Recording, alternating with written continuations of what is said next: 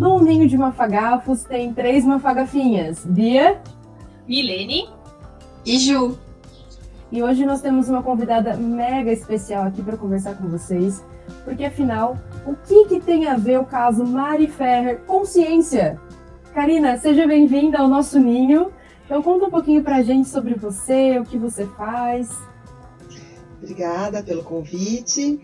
É, meu nome é Karina Topato, eu sou advogada, atuo mais na, na área civil, né, e não na, nessa área penal mas esse assunto né, do, do, desse estupro, esse caso da Mari foi tá, é, gerando uma repercussão enorme, né? E essa questão do estupro culposo, né? Que é essa expressão que foi criada agora, na verdade, pela imprensa, foi mais pela mídia, né?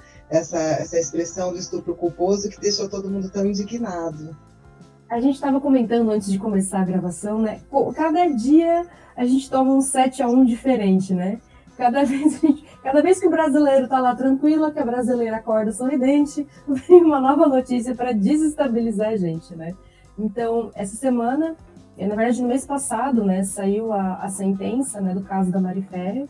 Aí, para quem, para o ouvinte que não está lembrado, a Mari foi uma, uma jovem, era uma blogueira, que fez uma denúncia de estupro e o réu foi considerado culpado. É isso mesmo, meninas? Na verdade, ele foi inocentado, né? Ele, a, a, em setembro, ele foi denunciado, né? ela fez essa acusação, ela foi à polícia, é, e o promotor fez uma denúncia contra esse empresário. Essa denúncia foi aceita, foi correndo o processo, e agora, há um mês atrás, dois meses, saiu a sentença na qual ele foi inocentado. No decorrer desse processo, teve uma série de acontecimentos que que causaram estranheza. Assim, por exemplo, o promotor que denunciou, ele resolveu mudar é, de promotoria e, e, deixou de ser ele o promotor e veio um outro. Aí esse outro promotor que foi dar sequência no caso, ele próprio pediu para que o réu fosse absolvido. Eita, mas assim, do nada. É, assim, a gente não conhece o processo a fundo para dizer se foi ou não, assim, do nada, né? Mas o fato é assim que ela alega que ela era virgem e que ela teria sido dopada em uma festa. Esse tipo de estupro de que ele está sendo acusado não é aquele estupro, é aquela relação sexual com violência que configura o estupro, aquela relação sexual forçada, sem a vítima é, consentir. Nesse caso, é um outro tipo de estupro, que é o estupro de vulnerável, que se chama, que é quando você tem relação sexual com menor de 14 anos, porque você, a lei, o legislador entendeu que o menor de 14 anos ele não tem condição de consentir ou não, né? Ele ainda não, não tem é, amadurecimento para isso. E na ou pessoa que tem uma doença mental, qualquer coisa que a impossibilite de ter é, esse discernimento de consentir ou não com esse ato sexual. E também se equipara isso quando a vítima, por alguma outra situação, não tem condições de consentir, que seria o caso de estar é, muito embriagada ou dopada, drogada, né? Então, o que ela alega é, que ela teria sido dopada e ela não teria condições, ela não teria discernimento na hora ali para concordar ou não com o ato sexual. E ele fala o quê? Que ela não estava dopada, que ela topou, que ela quis. Então, ficou a palavra de um contra do outro. Eu assisti um pouco é, mais o depoimento dela e ela fala que havia é, 35 câmeras no local, mas me parece que essas filmagens todas sumiram. É, foi feito um exame toxicológico nela para provar essa, aquela, essa, que ela estava né, sob efeito de droga, mas esse exame não deu, deu negativo. Só que também eu estava lendo ali, diz que assim, foi colhido material, o exame só foi feito quatro meses depois. Então, assim, talvez aí seja mais a área de vocês, né? Talvez depois de quatro meses, né, da coleta daquele material, realmente fosse dar negativo. Então, assim, é, parece que o empresário é muito influente, o advogado dele é um advogado muito influente em Santa Catarina, que já advogou para políticos, criminosos famosos, pessoas assim extremistas. Então é um caso meio sui generis ali, meio diferentão, né? A, a justiça concluiu que não tem provas suficientes de que houve o estupro. E por isso ele foi absolvido.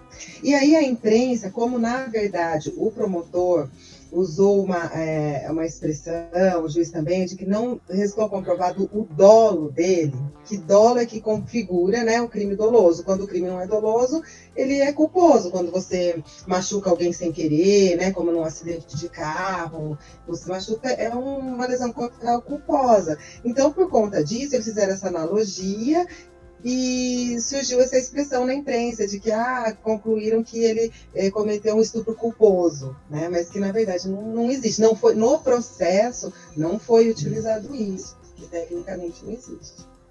Eu acompanhei mesmo alguns detalhes dessa história e que das 35 câmeras parece que eles conseguiram é, recuperar uma câmera, uma imagem onde mostra ele levando a Mariana pela mão, né?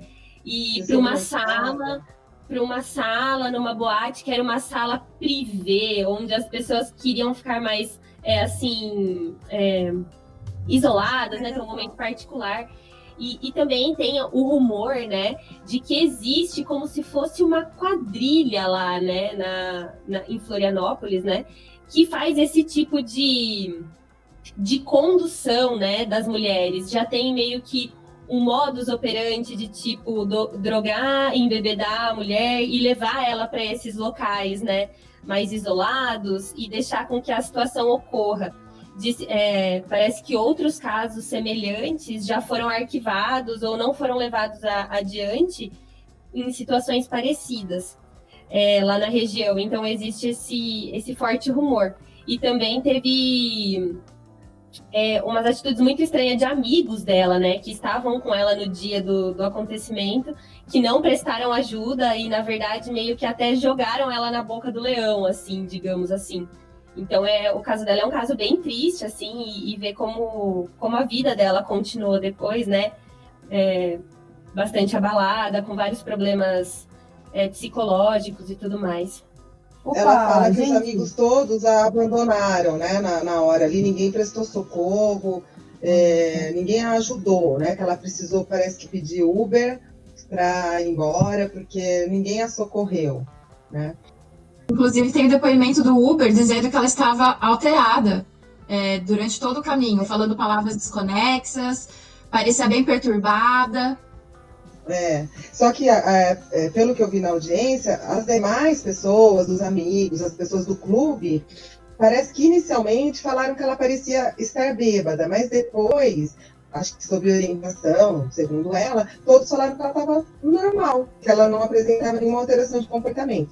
Mas o que chama muita atenção é a audiência em si, o, o rumo que ela tomou. Né? A gente vê que é uma audiência é, remota por conta do, desse período de pandemia e a maneira que ela é tratada na audiência é isso que chama muita atenção, porque dá a impressão que quem está sendo julgada ali é ela. Né? Não parece que ela é uma vítima que teria que ali ser acolhida, protegida, ouvida com né, mais tranquilidade e tal. Ela, é, ela sofre uma pressão imensa ali na audiência e até nesse vídeo que apareceu, que vazou na internet, me parece que ele foi editado. Ele não está aparecendo todo, então parece que o Ministério Público, os juízes falaram, não, a gente interferiu, a gente tentou é, pôr ordem na audiência quando o advogado do réu começou né, a pressioná-la e a humilhá-la. Aí eu assisti, eu peguei o vídeo da audiência que está sem os cortes, mas assim, você vê que mesmo com essa interferência deles, eles permitiram muito que o advogado a humilhasse, e eles mesmos assim, são muito duros com ela, tanto a postura do promotor, do juiz, o, eh, tem um defensor ali, um, um advogado da Defensoria Pública, ele não interferiu em nenhum momento em nome dela na, na hora que eu estava assistindo, esse período que eu assisti.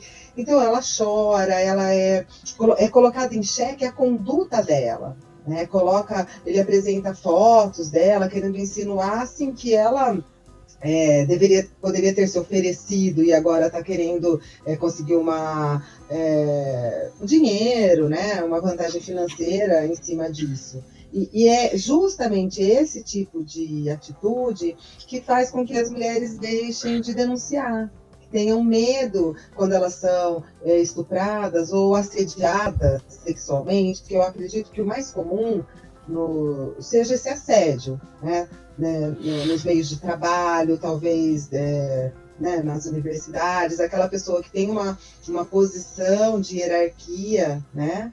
acima da outra e ela se utiliza dessa posição hierarquicamente superior para tentar ter uma vantagem sexual. Isso é o mais comum de acontecer.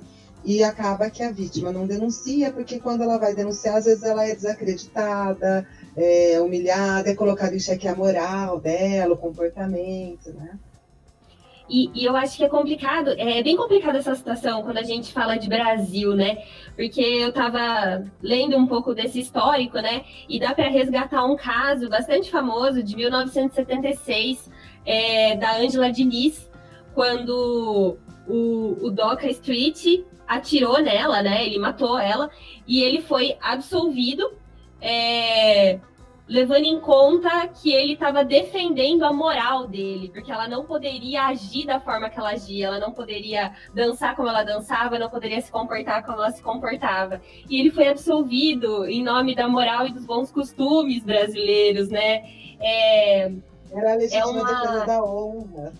Isso, então é, essa desmoralização da vítima acaba sendo um pouco cultural do nosso país, né? E eu acho que não dá para dizer, é, não tem como não vincular isso com o machismo, né? Que acontece, que é enraizado, né?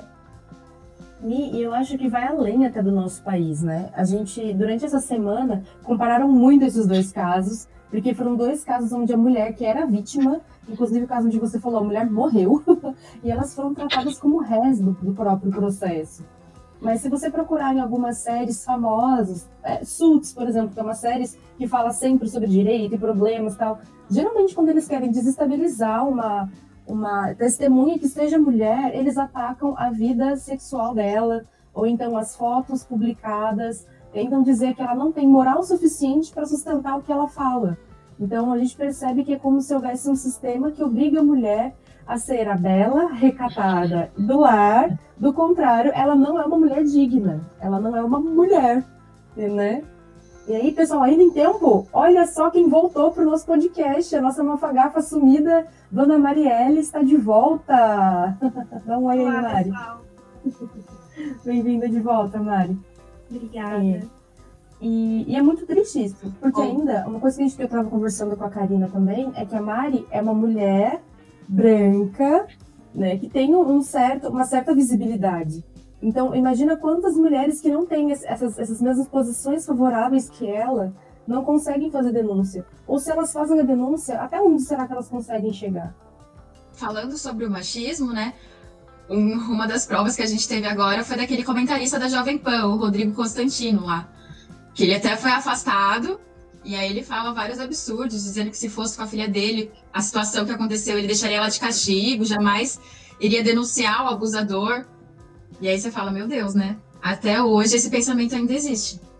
E sabe, e, e, e esse comentário dele foi de uma gravidade que eu acho que as pessoas não entenderam. A gente ter uma noção da gravidade, ele também pertencia a algumas redes televisivas conservadoras, como por exemplo a Rede Record. E ele foi demitido também dessas redes. Né? As pessoas não, não entenderam que o que ele estava dizendo é que a filha dele seria culpada de um estupro que ela sofresse. Né? O, quão, o quão grave é isso?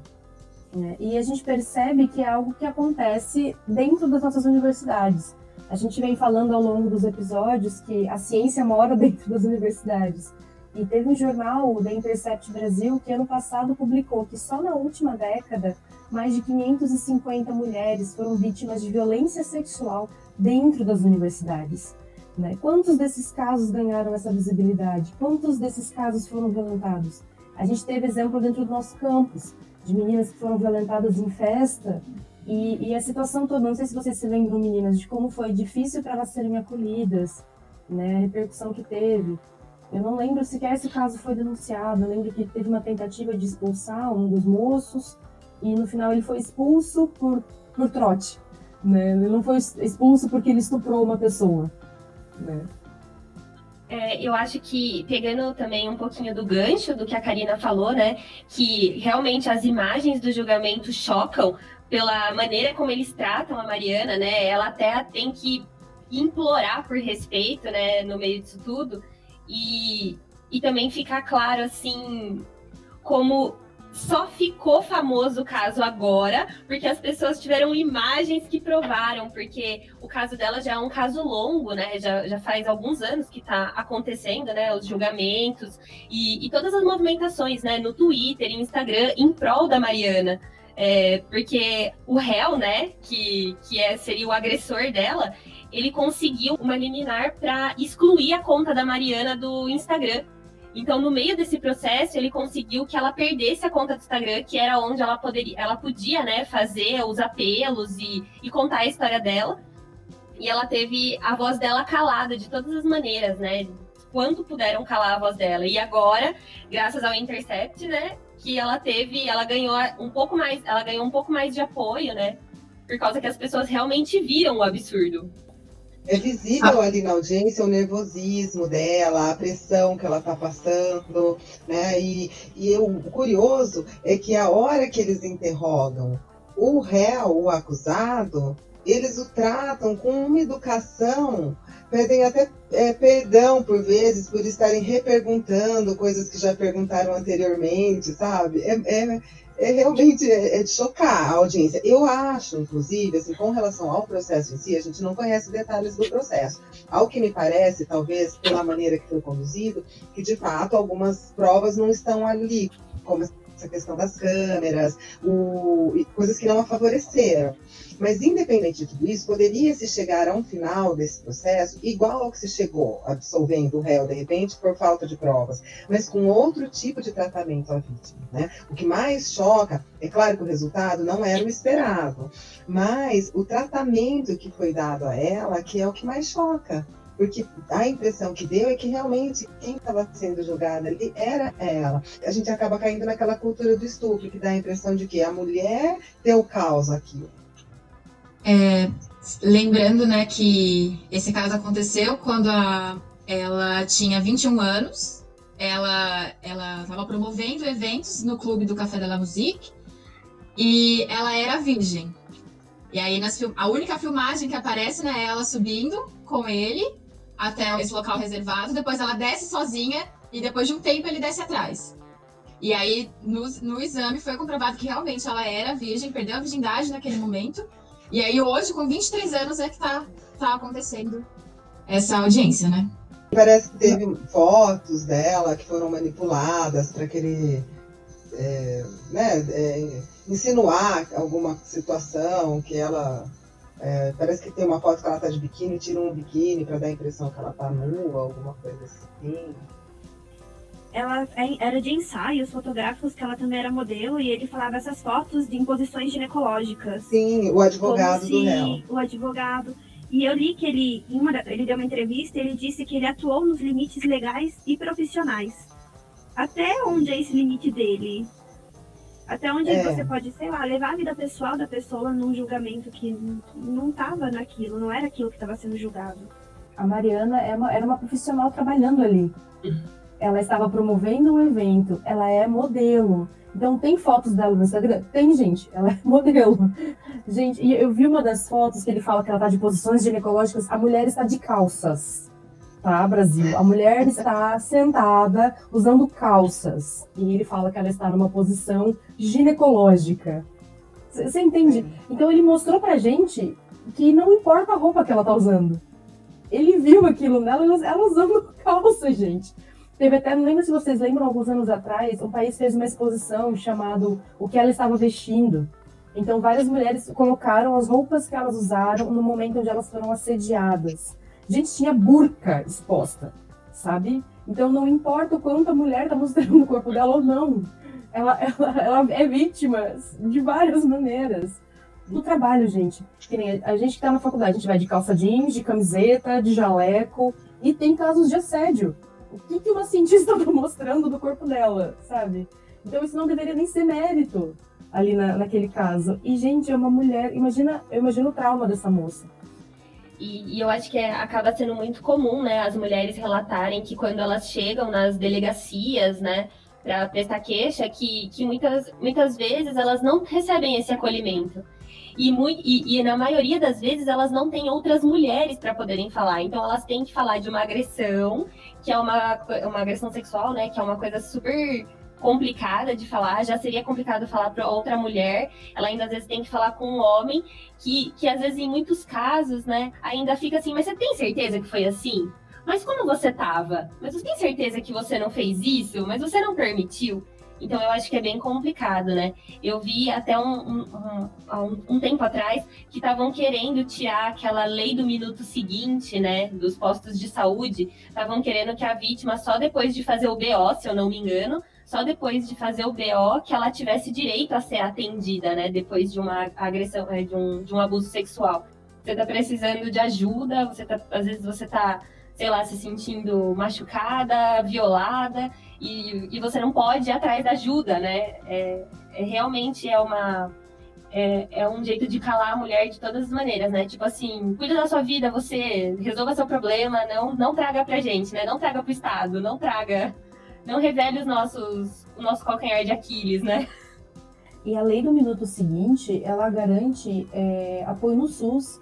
Então, uma mulher que foi violentada, ela, ela pode, desde 2013, ir direto a um pronto atendimento, contar o que aconteceu e ser atendida. Inclusive, tomar os, os PrEPs, né, que são para prevenção do, da AIDS, são coisas básicas, gente.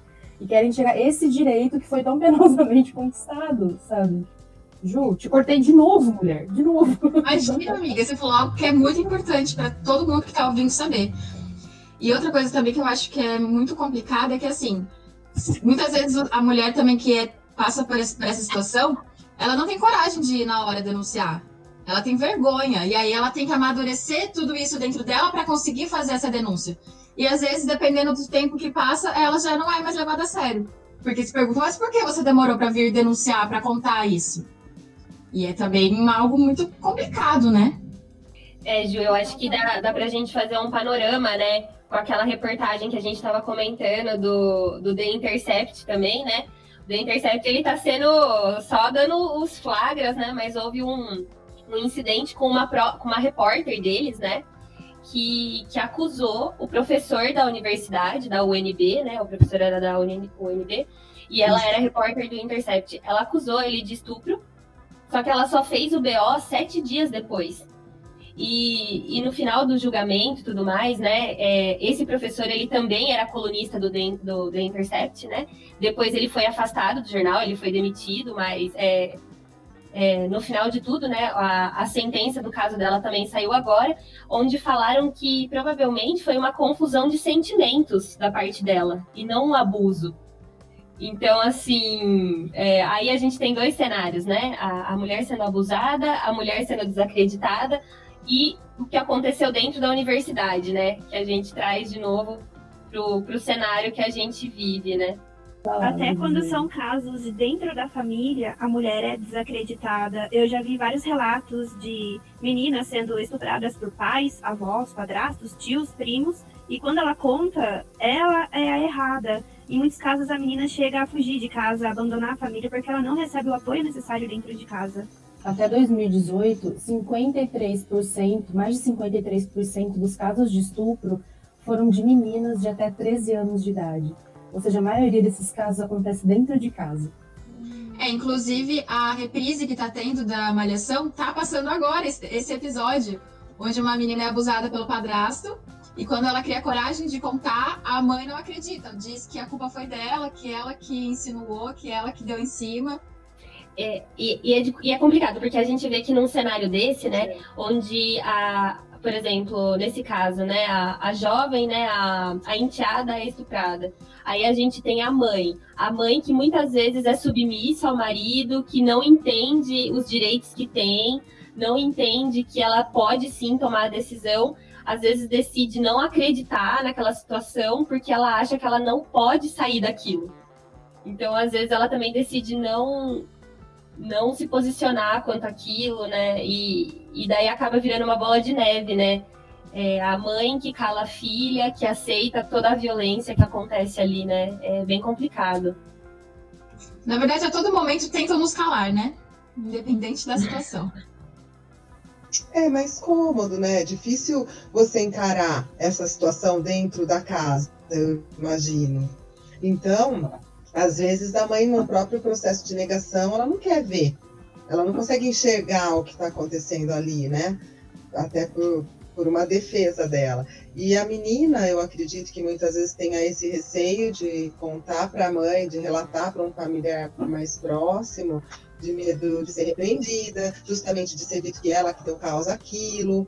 E eu acho que a, a, grande reflexão que a gente tem que fazer é qual vai ser a repercussão desse caso da Mari é, e, e, até essa apuração, porque me falaram que o próprio Conselho Nacional de Justiça vai apurar a conduta das pessoas que estavam participando da audiência, a OAB, o Conselho de Ética, vai apurar a conduta do advogado do réu. E eu acho que isso tudo é muito importante, porque a impressão que a gente tem, pelo que a gente viu, pelo que saiu na mídia, é que foi uma coisa fugiu da normalidade ali, né? Então, eu acho que vai ter uma importância muito grande essa apuração para que não desestimule as outras mulheres, porque é o que vocês já falaram anteriormente: a mulher tem receio de denunciar, justamente por ela ser desacreditada, às vezes é, até desqualificada quando acontece alguma coisa dessa. E se esse desfecho, como você disse, de uma menina que tem uma situação financeira que não era tão ruim, branca, né, com um trabalho é, assim, é, de visibilidade. Se com ela isso aconteceu, as outras numa situação é, mais vulnerável, mais, é, mais vulnerável, elas vão de fato desestimular e ter muito receio de denunciar, né? Porque ela, a, a, o que nos parece é que ela foi massacrada ali naquela audiência, né? É a sensação que a gente tem. E aí a gente vê também a importância né, de termos mulheres na área do direito também, né? Sim. A hora que o que mais me chocou naquele vídeo, né, assim, além, agora chocou tudo chocou. Aquele vídeo foi horrível, foi torturante de assistir. E aí, além daquilo, o que mais? Era uma mulher sozinha tendo que se defender de um bando de homens. Tem, é, tem, inclusive, eu não, eu não vou me lembrar agora, eu até já devia ter procurado aqui, agora que isso me, me, essa lembrança me veio à mente. Tem um, é, um seriado que fala sobre isso. Ele é, não é o brasileiro, acho que são oito episódios. Ele mostra a diferença de uma mulher estuprada ser atendida numa delegacia por mulheres e ser atendida por homens. Mostra a diferença de desfecho de, de, de casos distintos de estupro, que era um, um era o mesmo estuprador que que estava agindo. Uma foi atendida por homens, ela foi é, desacreditada naquela delegacia. É, a, o crime acontece quando ela está meio sonolenta, dormindo. Eles fazem ela acreditar, até ela passa a duvidar de si num dado momento, como se ela tivesse tido um pesadelo e inventado tudo aquilo. E aquelas outras mulheres que foram atendidas em delegacias é, por mulheres a sensibilidade, a maneira como aquelas mulheres que receberam aquele caso atuaram, é, fez toda a diferença no desfecho. Então, por isso que é muito importante. Hoje tem a, e hoje tem a delegacia da mulher, né, que é voltada para esses casos de agressão a mulheres, mas foi justamente tentando acolher a mulher, né, facilitar ou, ou, ou deixar menos traumática essa experiência de ir lá denunciar um crime né, de violência ou de estupro, que não deixa de ser uma violência, né? E, e, eu acho que assim, a gente coloca, né? É, eu acho que na divisão, né, homens e mulheres no Brasil, eu acho que nós temos um pouco mais de mulheres, né?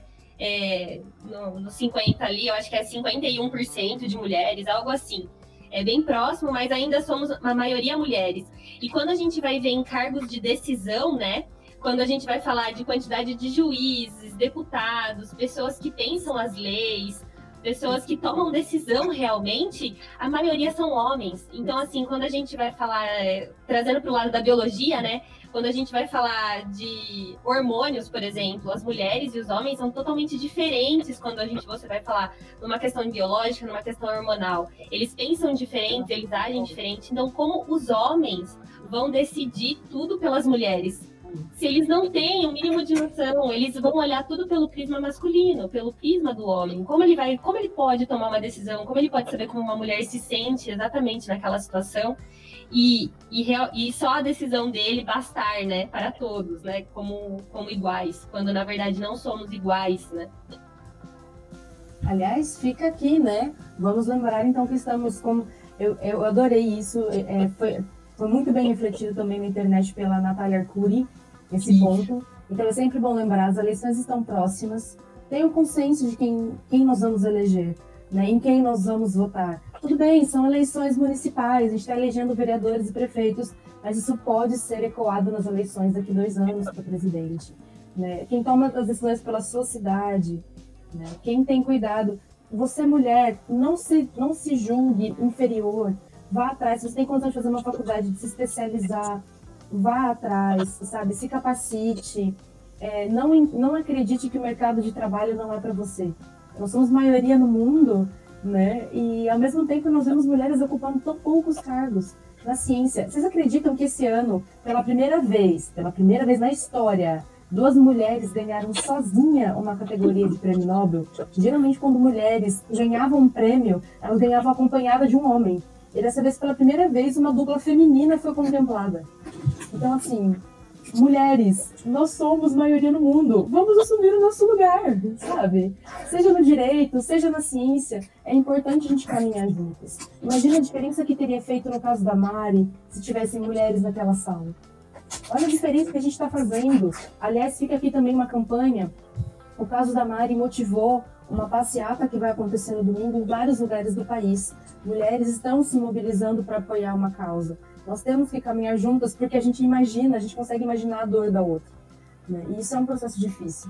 Então, eu sei que em Botucatu a passeata vai ser, acho que às três da tarde.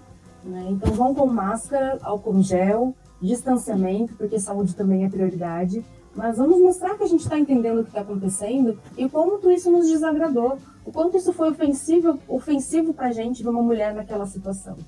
Né? Então, acho que esse é um ponto grande de reflexão que a gente não pode perder hoje. E eu acho que foi muito legal a gente ter, ter convidado a Karina, né, e ela ter aceitado estar aqui com a gente, para também deixar claro, né, para a gente saber pelo que lutar, né? Porque eu acho que às vezes é, acabou saindo muito na mídia, né, o, o a passagem, né? Estupro culposo. E às vezes. E, e não é só isso, a gente não tá lutando pelo estupro culposo que não existe, né? Que não, não foi essa a questão. A questão é todo o resto que aconteceu, né? Então eu acho que é legal a gente também lutar pela, pela causa certa, né? Lutar por todas as outras as outras coisas que aconteceram, toda essa desmoralização das mulheres que acontece, é, e deixar isso bem claro, né? Para que também qualquer argumento não possa enfraquecer a luta, né, que está sendo traçada. Eu acho que isso ajudou a encorajar outras mulheres a acabar a denunciarem seus agressores. Por pior que seja, eu acho que isso acaba que influencia nos, nas demais. É muito comum, pode observar, é, né, nos, nos, jornais, quando noticiam esses casos de abuso, de estupro, de assédio sexual, que depois que a primeira denuncia, tem uma leva de mulheres né, é, denunciando o mesmo fato contra o mesmo agressor, né, e que antes estavam desencorajadas, tiveram receio de, de denunciar, mas depois que uma primeira denuncia, as outras vão se encorajando e também é, contam sobre seus casos e acaba que é, reforçam aquele processo, toda a parte de, de provas, né, para conseguir condenar o acusado. Dentro da nossa universidade, há um tempo atrás, teve um caso também de um assédio, né, onde um, um funcionário assediou uma mulher e acho que acabou gerando uma visibilidade grande e muitas alunas acabaram comentando também que já haviam sido assediadas por ele. Assédio verbal, mas não deixa de ser um assédio, né? E é comum a gente ouvir, né, a, a frase: Nossa, mas parece que antes não era assim. Antes não aconteciam essas coisas. É que, na verdade, é, as pessoas não tinham coragem antes de denunciar, né? E, e eu acho que quando uma acaba que uma encoraja a outra e as coisas vão aparecendo. Então eu acho que hoje em dia não é que acontece mais, é que as mulheres têm mais coragem de denunciar e tirar, né, da, das sombras, né, todos esses agressores que, que têm que ser revelados, né, precisam pagar, né, pelo que eles fazem também, né. E outro detalhe de por que as mulheres denunciam mais agora é porque agora nós temos respaldo. Né? A própria Lei Maria da Penha, ela surgiu só na década de 2000. Até então, o que uma mulher que sofreu violência dentro de casa fazia? A lei do minuto seguinte, 2016. Né? As delegacias da mulher, gente, são, é tudo muito recente. A mulher não tinha nem ferramentas para se defender há 20 anos atrás. Né? Então, é, é, é, tudo muito recente. E para a galera que fala que tá ficando chato, que agora não pode fazer mais nada, tudo é assédio, né? Tudo você tá ofendendo alguém. Eu vou contar uma historinha que ficou muito famosa que é a da xícara de chá. Você prepara uma xícara de chá e vai oferecer para o seu amigo. Seu amigo tem uma cara de que adora chá. Mas aí você fala, quer chá? Aí ele, não, não tô afim. Você não força o chá goela abaixo da pessoa. Ou então a pessoa responde para você, nossa, amo chá. Aí você entrega o chá para ela, ela, hum, ah, acho melhor não. Você não força ela a tomar o chá. Você dá o chá para a pessoa, ela desmaia, dorme, porque ela tá cansada aquele dia. Você não joga o chá em cima da pessoa. Então, assim, é uma analogia muito boba, mas que explica muito bem o que está acontecendo, sabe? Não, é não. Não tem capacidade de falar não. Entenda que é um não. Sabe? Não tá chato, gente. É simples o negócio. É muito simples. E, e, tem que ser falado, né? Agora, com a, com a, repercussão desse caso, vão repensar, né? Vão repensar é, várias, vários pontos, né? Como a Karina levantou, a OAB vai investigar, várias, vários órgãos, né? Vão entrar em movimento para fazer mudanças para melhor, né? Para poder atender a, a, maioria das pessoas de forma, de uma forma melhor, né? Então, eu acho que tudo faz, tudo acaba, é assim, é através das revoluções, né? Que vem as conquistas, né? Então a gente tem que falar mesmo até encher o saco, até, até as pessoas enxergarem, né, a importância disso. Aqui em Botucatu mesmo tem uma história triste, né, da, da Ana Rosa, né, que tem até a capela, né, que conta toda essa história da, da violência contra a mulher também, né, que é uma história que marcou Botucatu, uma mulher que foi, né, é, morta também pelo marido, e ela acabou sendo, é, é um, é um, um símbolo né, dessa luta das mulheres aqui em Botucatu. E também, recentemente, nasceu o Renascer Mulher, né? Se eu não me engano, é esse o nome do programa. Que também é um programa que ajuda as, as mulheres, dá um suporte para toda mulher que sofre qualquer tipo de violência, seja psicológica, sexual, é, ou que sejam agredidas, né? Sabe qual foi a melhor cena desde que tudo isso aconteceu? As respostas que a Anitta deu. Caro ouvinte, se você não está sabendo, dê um Google. Eu, eu, eu, eu admiro muito a Anitta, porque ela é uma mulher que estudou, ela é uma mulher muito inteligente e que tem uma noção de marketing fantástica. E ela tem se posicionado, é, principalmente nesses últimos dois anos, acho que nesse último ano foi mais, ela tem se posicionado a favor das mulheres. Né? E isso é, é novo, inclusive na carreira da Anitta. E as respostas dela foram ácidas, diretas, algumas grosseiras, mas eu acho que era o que essa pessoa precisava ler naquele momento. Né? Eu percebo que existe muito entre os homens essa broderagem. Igual no caso da Mari. Ai, os, os meninos se protegem. Sabe aquele negócio do amigo que liga para mim e fala: Ó, oh, se minha namorada te ligar, eu tô na sua casa? Entende? Homens fazem isso por eles. E a gente não faz o mínimo, que é se apoiar quando uma de nós sofre, entende? Então eu acho que, e o nome disso é sororidade, tá, gente? A gente precisa se apoiar e nos ajudarmos. Né? Então é, é, importante isso. Né? Julgar menos as opções que, que nós fazemos.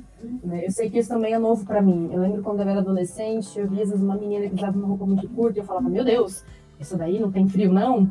E, tipo, é a escolha dela. A escolha dela não diz respeito à minha vida. Mas se algo acontecer com ela, também me fere. Porque é uma de nós que está sofrendo.